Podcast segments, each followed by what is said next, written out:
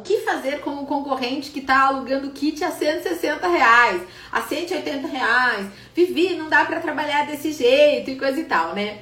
Gente, é o seguinte, isso tem em qualquer mercado, né? Eu costumo falar, tem brigadeiro por 50 centavos e tem brigadeiro por 10 reais, entendeu? Então, gente, vamos olhar menos pro concorrente, né? É, porque a gente não consegue mudar a atitude do concorrente. A atitude do concorrente é dele, é dela, não é nossa, né? O que, que vai mudar? O teu posicionamento diante da atitude do concorrente. Então, assim, para de olhar para a concorrência. É claro que é difícil, eu entendo.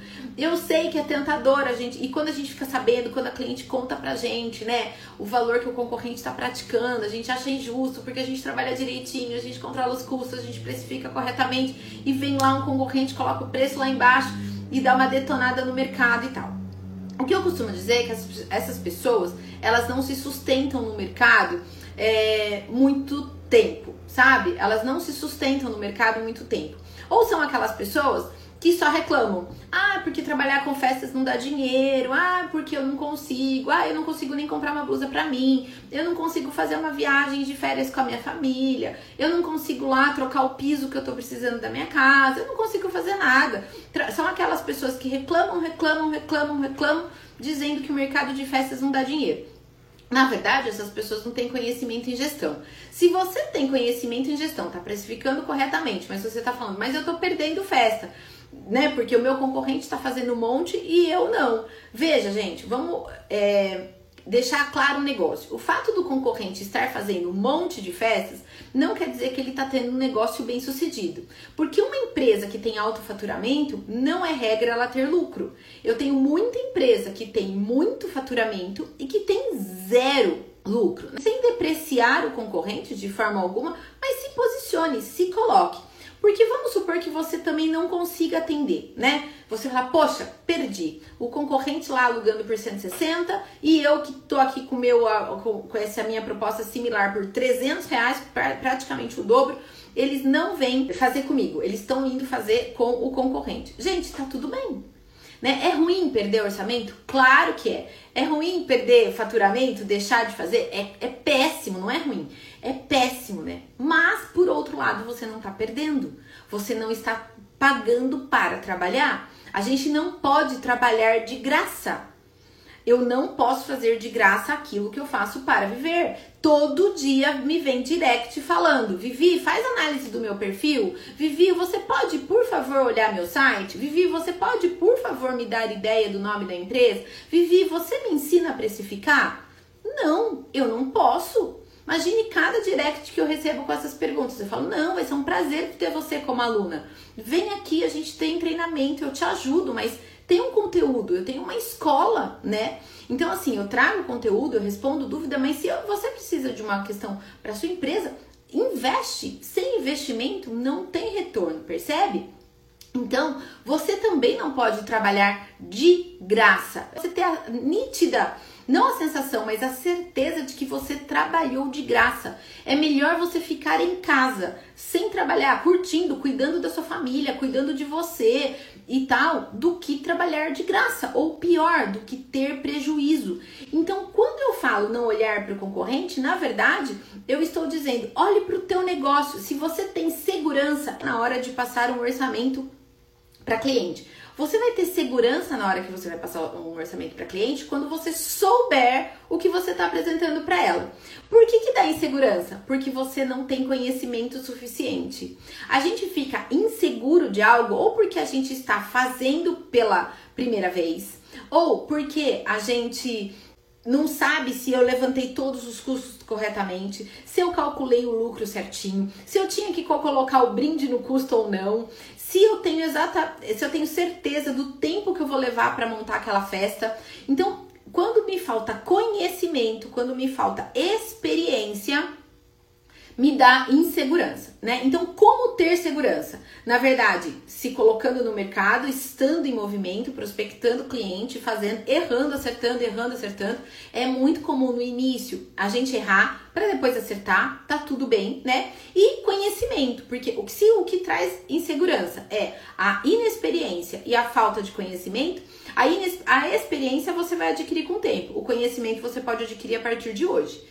Então, quando você tem segurança que você calculou todos os custos corretamente, você já sabe quanto tempo você demora para montar, você já sabe como calcula o preço, você colocou o percentual da maquininha do cartão de crédito, enfim, você fez todo o, o, o, todos os cálculos tudo certinho. Você chegou no preço final. Quando você apresentar para cliente, você vai ter muita segurança que aquilo tá correto, entendeu? E daí, se você falar assim, mas e se ela receber um orçamento 50% mais baixo? O que, que você vai fazer? Você tem controle sobre isso? Parem de querer controlar aquilo que não tem controle. Vamos falar de controle. A gente que agora, eu tava aqui, abri a live no Instagram com a certeza de que eu ia ter acesso às perguntas que vocês deixaram aqui para mim. O Instagram hoje, até ontem ele me deixava fazer isso. Hoje ele está me dizendo: "Então, a gente não permite mais que você mostre as perguntas durante a live". E aí, gente, eu tenho controle sobre isso? Não tenho. Então, o que, que eu vou fazer? Eu vou responder para vocês sem mostrar as perguntas. Vou deixar de fazer a live? Vou ficar brava? Vou fechar? Não vou. Então, assim, vamos controlar aquilo que tem controle. Aquilo que a gente não tem controle, controlado está. Instagram é algo que a gente não tem controle. Por que, que eu tô colocando sempre a opção de live no YouTube? Porque o dia que eu não tiver mais essa plataforma disponível, eu tenho audiência no YouTube também. As pessoas sabem que eu também tenho canal. Por mais que aqui a audiência ainda seja muito maior, um dia eu posso chegar e falar, mas até mesmo assim todo mundo sabe que eu também tenho um canal no YouTube. E eu tô dando essa oportunidade para vocês. Então vamos controlar aquilo que temos controle. Preço do concorrente é algo que a gente não tem controle. Estrutura de custos do concorrente é algo que a gente não tem controle. Pode ser que ele consiga de fato é, ter um preço mais acessível do que a gente? Pode, é fato. De repente o controle de custos dele é melhor do que o nosso. Pode ser que essa pessoa faça muito mais festas do que a gente, então ela tem um volume muito maior, ela consegue um custo muito mais baixo dos fornecedores e coisa e tal, e elas consigam? Consigam. Mas preço eu já falei e repito aqui milhares de vezes. Preço é um dos fatores que faz com que a cliente escolha você ou concorrente. Ela, ela considera vários outros aspectos, como projeto, criatividade, capacidade de execução, é, atendimento, excelência em atendimento, agilidade em apresentar orçamento, agilidade no atender, agilidade, o jeito de apresentar, a segurança na hora de apresentar o orçamento. A cliente leva tudo isso em consideração. A sua disponibilidade de data, uma, a forma como você atendeu, se foi num espaço próprio, enfim, tudo isso, gente, contribui para que a cliente decida por você. Não adianta a gente falar que a cliente só leva em consideração preço. Mentira! Nós não nós somos assim. Quantas coisas que a gente paga mais caro porque a gente sabe que é melhor. As mães também são assim. Então é difícil a gente admitir, mas muitas vezes a gente não aprovou o orçamento porque a gente não entregou mais valor do que o concorrente. E quando a gente não entrega mais valor do que o concorrente, ela acaba escolhendo pelo preço. Nós somos assim, eu sou assim e cada um de vocês que está nessa live de hoje, nessa aula de hoje, é assim também. Quando eu recebo dois orçamentos equivalentes, com características similares, com propostas similares, eu vou olhar o preço lá no final, sim. E vou escolher a melhor relação custo-benefício. Mas é a melhor relação custo-benefício. Porque eu posso ter um orçamento de 2 mil e um outro de 1.500. Se a de 1.500 não olhou na minha cara, não entendeu o que eu quero, simplesmente só mandou o orçamento e depois nunca mais me ligou, e aquela de 2.000 fez um acompanhamento, fez um atendimento decente, a proposta dela foi melhor e coisa e tal, eu, eu, de verdade, vou escolher de 2.000. Eu não vou colocar a festa das minhas, das minhas filhas em jogo, em dúvida. Eu, eu, como mãe, como anfitriã, eu não quero ficar insegura na contratação da decoradora de festas das minhas filhas. Né? E eu, por ah, muitos anos, eu contratei decoradoras. Né? A Ana Laura tá com 14 anos.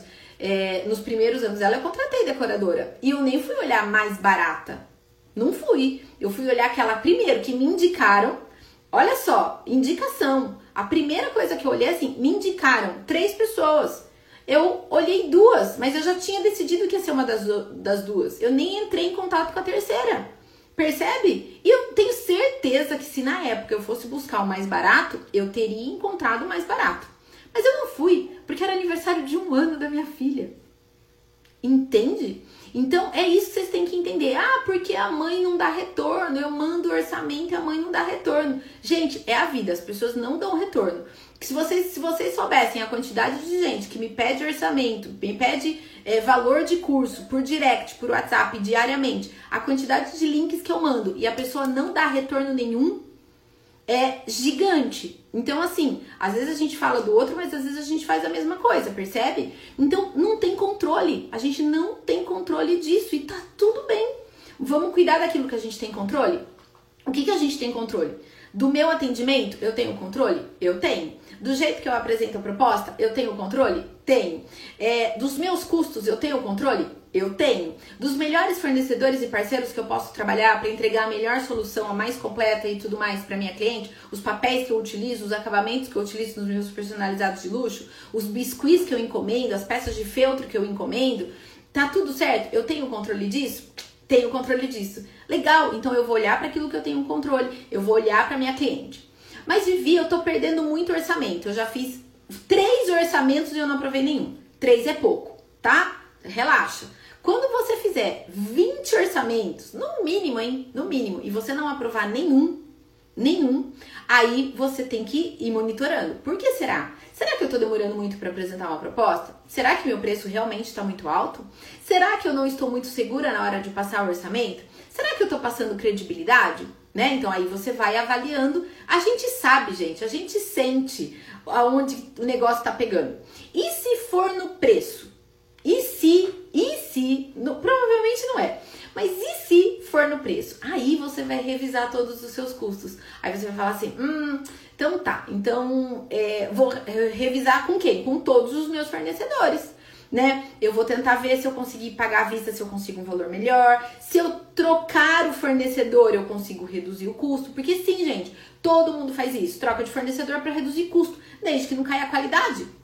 Não tem nenhum problema, né? Então aí você vai revisar tudo isso e ver onde é que você tá pegando. Então, antes de reclamar que você não aprova nenhum orçamento, que a concorrente tá praticando um preço muito baixo, que a cliente não retorna e coisa e tal, fala: bom, eu não tenho controle sobre isso.